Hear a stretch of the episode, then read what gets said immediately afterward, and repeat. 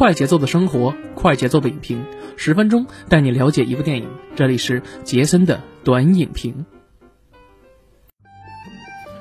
哎，不错，大家好，欢迎大家收听马安乐电台的杰森的观报告，我是杰森啊。那又到周六，本周六呢，继续杰森为大家带来我们对电影的评论和分享等等等等环节啊。那上周呢，我们这个听了一期如坐针毡的这个元旦档期的这个电影回顾啊，有很多朋友跟我们说，可能我的评价啊有点太片面啊。呃，没办法，这影评我觉得是一个非常主观的一个东西啊。有很多朋友就说这片子看完之后这好那好，但其实每个人都有每个人自己的评判标准，所以我可能站在一个。尽量的啊，保持一个客观的角度去给大家讲这个问题啊。那其实我们还是要回顾一下本周的一些新上映的片子啊。呃，我现在录制时间呢是一月九号啊。虽然说啊，咱这个是吧，咱这个时间可能又有点延迟了，但是没有关系啊。我觉得反正每周咱们会定时定量给大家带来我们最新鲜的电影资讯啊。你看这周的话。上映了一个新的片子啊，迪士尼的一个片子，好长时间迪士尼的片子都已经没上映了。那这次上映了一个呃《魔法满屋》啊，那上映三天的时间呢，二零一二二零二二年一月七号上映的时候，上映三天累计票房是两千零四十五点七四万啊。这片子呢，其实推荐大家可以看看英文原版，然后国语版由辣目洋子配音，其实他配的也不错啊，是一个发生在哥伦比亚的这么一个神奇的故事啊。用如果用一句话来形容的话，就是呃动画版的超能一家人啊，但也不能这么说，反正就是。嗯，怎么说呢？这个片子我可能不会做影评了，但是它的这个原声带非常的好听，然后非常有这种拉美特色，而且非常打动我。其实它故事的主旨呢，就用一句话来概括，就是一家人就要整整齐齐啊，大家就相敬如宾就好，不要任何的猜测或者者是对家人的质疑等等等等。其实这个也是作为迪士尼六十周年的呃迪迪士尼的一个第六十部这个长篇动画啊。我觉得呢也是非常有纪念意义的话，非常可以，呃，这部片子呢老少皆宜啊，可以带着小朋友啊，或者是自己的这个家人呢一块儿去影院看一看英文的原版，或者看看国语版的配音，其实都非常不错啊。那本周呢就是这些，那我们还是要说一下上周给大家留这个坑《爱情神话》啊，其实早就想说《爱情神话》，为什么呢？因为这片子呀是一个圣诞档期的一个片子，十二月二十四号。就公映了，但实际上呢，它呃十二月呃二十几号的时候，在这个北京的这个中影中影这个中影党史馆啊，这这个电影院，然后举行了一个首映礼。那天我没去啊，然后后来我在二十四号的时候。呃，然后呢，在某个影城啊，我就不给他做广告了。然后呢，呃，看了一个超前的这么一个点映活动。然后映后呢，也是这个本片导演邵艺辉啊，邵导也是跟我们这个进行了一个短暂的一个交流啊。那当时其实有一段录音啊，但是由于这个我手机的这个备份问题，然后没导不没导过来，后来这个备份就神秘消失了。那其实，呃，我先简单介绍一下邵导啊，呃，邵导呢是一个九零后啊，那之前呢，呃，在学校的时候就已经写过各种各样的小说啊，他而且这个邵导其实他自己啊，据他自己这个映后交流跟大家说啊，他呢之前就没怎么写过说这个青年人的爱情，因为他在他上大学的时候一直都写的是那种三十来岁人的这个爱情故事啊，这是他自己说的，不是我瞎编的啊，所以呢说。这一次拍这个电影的题材，有很多人就会问说，为什么这个片子要描绘出一个中年人的一个爱情故事？因为人到中年了，你像徐峥扮演的就是一个，呃，四五十岁的一个大叔，然后呢，他所面临的这个爱情，其实像这种题材啊，很少有这个国内的电影，然后这个题材去触及，所以他说，可能自己现在马上就要面临到一个可能三十而立的这样一个年龄层次，或者说已经步入了三十岁的这个时候，是不是要往上再写一写这个？年龄层次更大一点的人物，所以他在考虑这一点啊。那其实邵导呢，之前呢也也这个为什么要拍这个片子？因为他之前呢参加过了一个 First 的创投活动。当时那届评委呢是这个马伊琍老师，所以呢他把这个剧本呢当时呢写了一写之后，哎，然后给马马伊琍老师看了一下，老马伊琍老师来说这个片子有点意思啊，于是呢就决定要给他创投去拍这个片子。然后这里边其实呃监制呢是徐峥老师啊，所以其实你看到这里面的阵容啊，其实我觉得一点都不差。你看有徐峥、马伊琍、吴越，还有这个倪虹洁、周野芒，也就是大家熟悉的林冲啊等等等等，还有黄明昊，还有宁理等等等等这些啊。基本上都可以算得上你叫得上号的一些实力演员啊。那首先呢，我给这个片子呢打一个分数啊，我觉得我给打一个什么呢？我个人觉得啊，这片子打一个呃七点五分的一个分数啊。可能这个片子跟大家在这个某种程度上来讲的话，可能对这个片子的评分可能有有些出入啊。我想说一下我的感受，就是这个片子呃，反正这个看完了之后的感觉呢。就是觉得意犹未尽啊，真的就是意犹未尽，就觉得很少能有这种题材来拍。因为上期节目我们也说过了啊，说这个像国内的一些这个爱情片，一般都描绘的是这个青少年，是吧？比如说像学生时期，当然现在是不能拍了啊，就说那意思啊，或者是像这种呃青春的这个花样年华的这种感觉啊。但是第一次把这个爱情聚焦到这种中年人的爱情，哎，这我觉得挺少见，而且呢。也非常的这个接地气儿啊，呃，据说这个片子啊，在这个上海地区啊，尤其说沪语这个地区，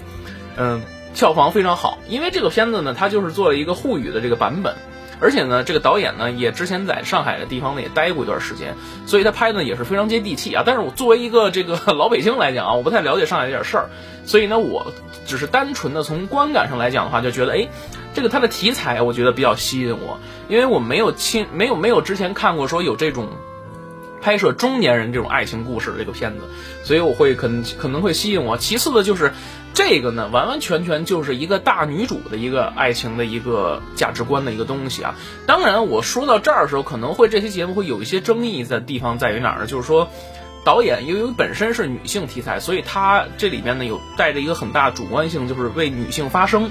呃，其实我觉得啊，这个当下社会的时候呢，其实这种题材很火啊。比如说这里边，我记得有很多的桥段，其实一上来的时候，就是呃，有一个非常让我印象深刻这个桥段，就是马伊琍饰演的这个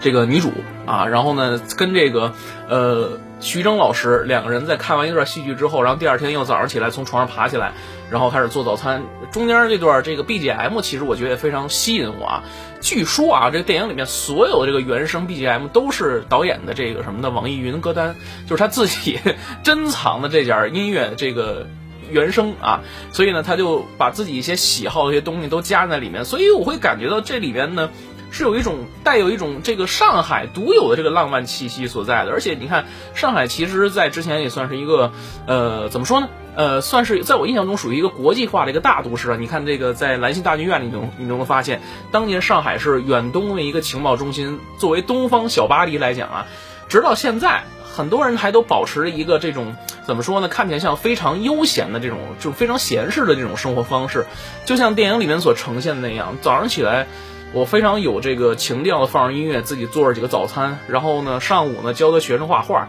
下午没什么事儿呢就去看看展览，或者是下午没事儿去酒吧门口或喝几杯咖啡，这样一天时间就过去了。这种非常慵懒、非常闲适的这种生活，当然，很多人会说这种生活。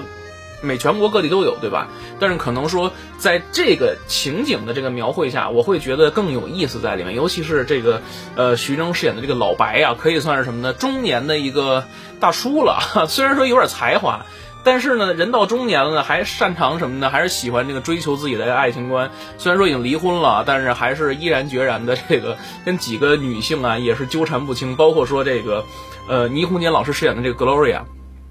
这个角色完完全全就打破了我对倪虹洁老师的这个固有印象啊！我发现她其实把这个，呃，性感的一面啊，描绘的真的是做到了淋漓尽致的这样一个状态啊！其实我们。从小认识倪虹洁老师啊，就是什么呢？通过这个某这个婷美内衣啊，其实当时呢，倪虹洁老师才二十一岁，接拍了这个片这这个广告，所以其实在我印象中来讲啊，就是童年女神。包括说后来当她当她演这个《武林外传》的时候，我还特意看了一下，我说哎。这不是原来我童年女神吗？直到现在啊，我觉得依然，我依然觉得啊，倪虹洁老师真的是非常的漂亮，在我心中一直都是女神的这个地位啊。而且她这次呢，演了一个不一样的这样一个女性角色。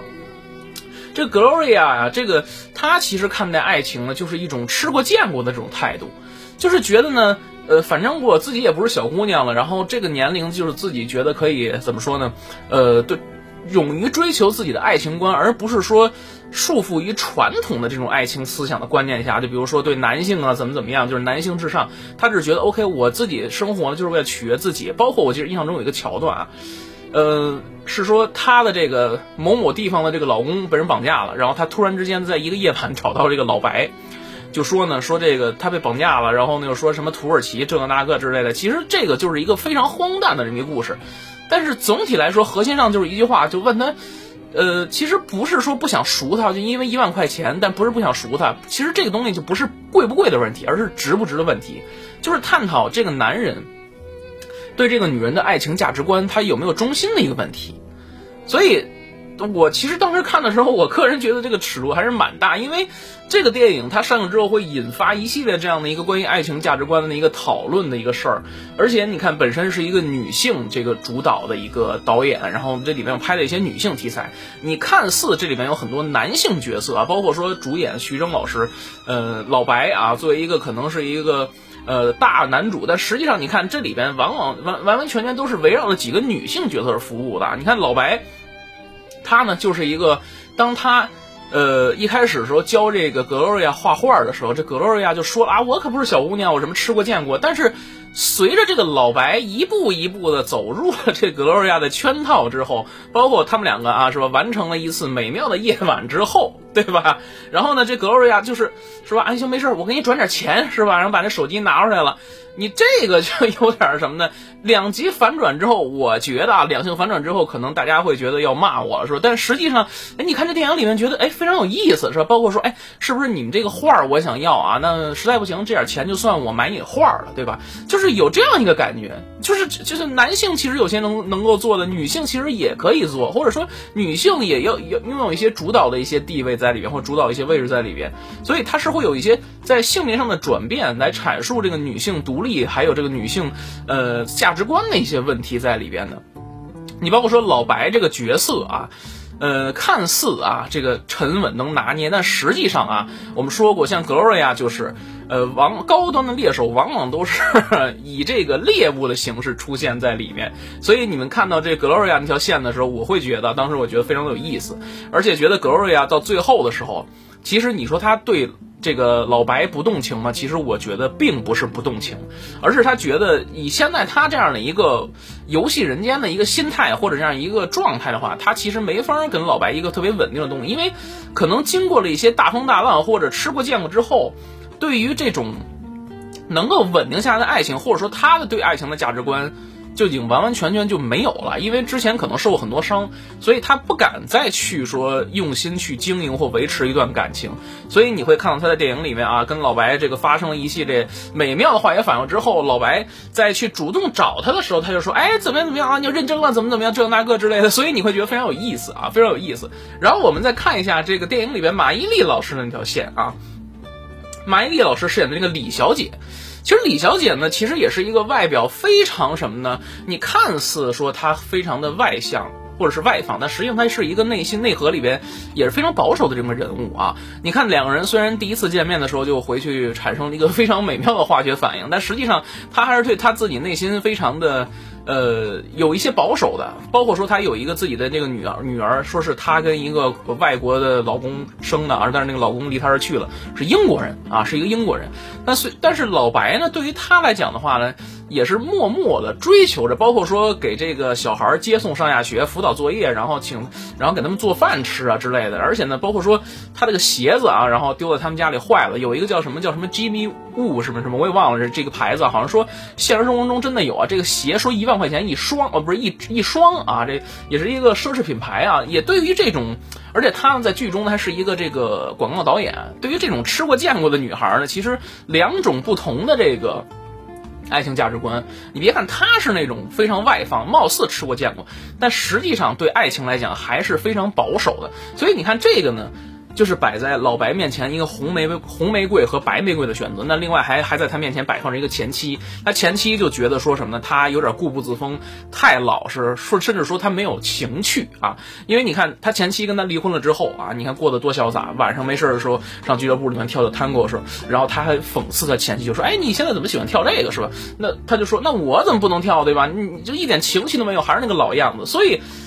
这里边你就反观看每一个女人对自己的爱情观，还有她的价值观，其实都是不一样。但实际上它的内核呢，就是要勇于追求自己对爱情的这种追求或自己的价值观。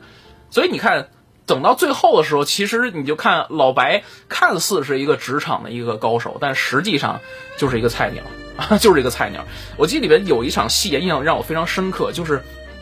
那个前妻，然后还有这个马毅老师饰演的那个李女士，还有这个倪虹洁老师饰演的格洛瑞亚，还有包括这个老白，这四个人在这酒桌上，还有老乌啊，林冲老师啊、周野芒饰演的那老乌，这几个人呢围坐在酒桌里，然后就说了说什么吃剩饭呀，这个那个。一开始这几个女人呢还争风吃醋，但后来就觉得说呢，哎，为了这一份剩饭呀，觉得不值当的。然后他们就说了，说这个你一个女人呀，这一辈子没有小孩是不完整的。但是格洛瑞亚就她是那种游戏人间的这种爱情观嘛，所以他就觉得说，哎，我们活着其实不要围绕着男人转，我们要为自己而活着，我们自己开心就好。所以他就会说啊，像这种东西，我们可能会编出一百句这样的话，比如说这个一个女人这辈子没甩过一百个男人是不完整的。然后另外人接着说，这一个女人没挣过一百万也是不完整的，或者说没为自己而活也是不完整的，或者说一个女人为没有为这个爱情浪迹过天涯。是吧？也是不完整的。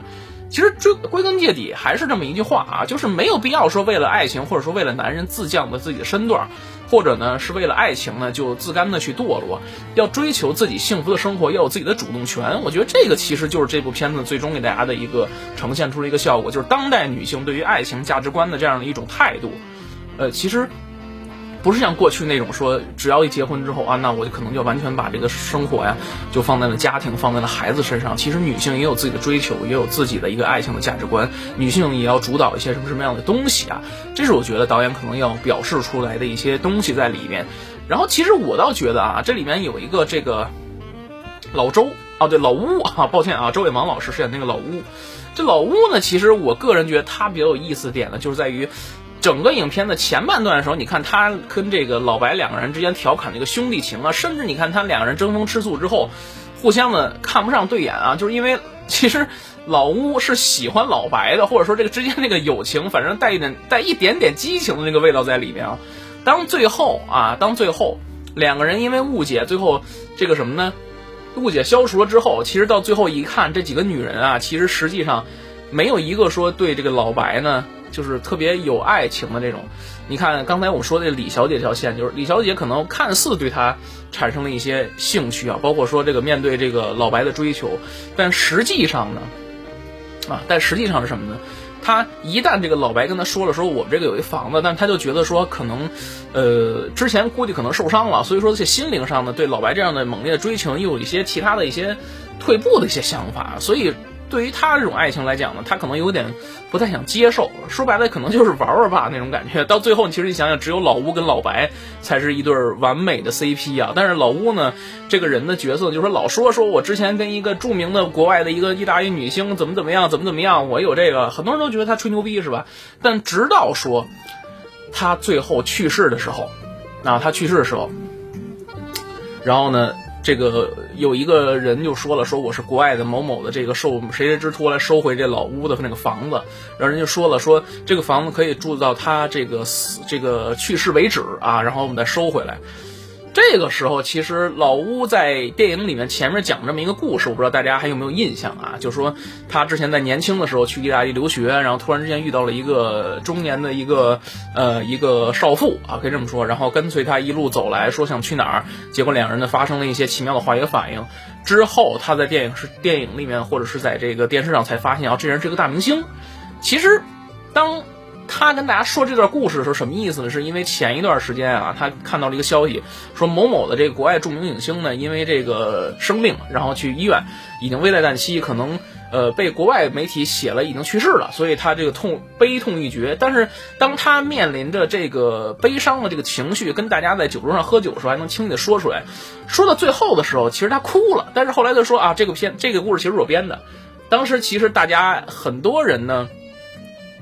表面是觉得嫌弃他，但实际上我觉得，成年人的这种默契来讲，我觉得他还是愿意去相信这样一个所谓的爱情神话吧。这就可能就是点一个题了，因为爱情神话确实是有这么一个电影，所以其实大家更愿意相信在爱情过程中发生的那些。看似荒诞，或者说看似不可能去发生的事情，往往它就是最真实存在的。所以这个电影上映之后，有很多人就讨论说，这个老乌这个人他是一个什么样的人，或者说他之前讲过的这些事儿到底是不是真的？我觉得其实都不重要了。每个人其实在心中都有一个答案。如果说非让我说老乌这条线的话，那我个人觉得话，我相信他肯定呢是有的，但肯定会有一些杜撰的成分在里面。但是，呃，每个人可能。对每个人不同的这个爱情价值观的解读，我觉得其实有一些是相似的。所以其实这部片子为什么在一开始时候它上映的时候，在元圣诞档的时候上映的时候，它的票房不是特别好，那慢慢的口碑逆袭之后，我们其实我们看到到现在已经累积了已经一点八亿的一个票房，所以我觉得也是非常的可以可贺啊，也是非常的可以可贺。所以呢，呃啊，抱歉啊，我刚才说错了，现在已经是二点一一的票，二点一一亿的票房了啊，就在我们录制节目的这一个时间段内。所以呢，还是推荐大家，如果有兴趣的话，可以去影院观看一下这部片子。OK，那我们本期就是这样，我们下期节目再见，拜拜。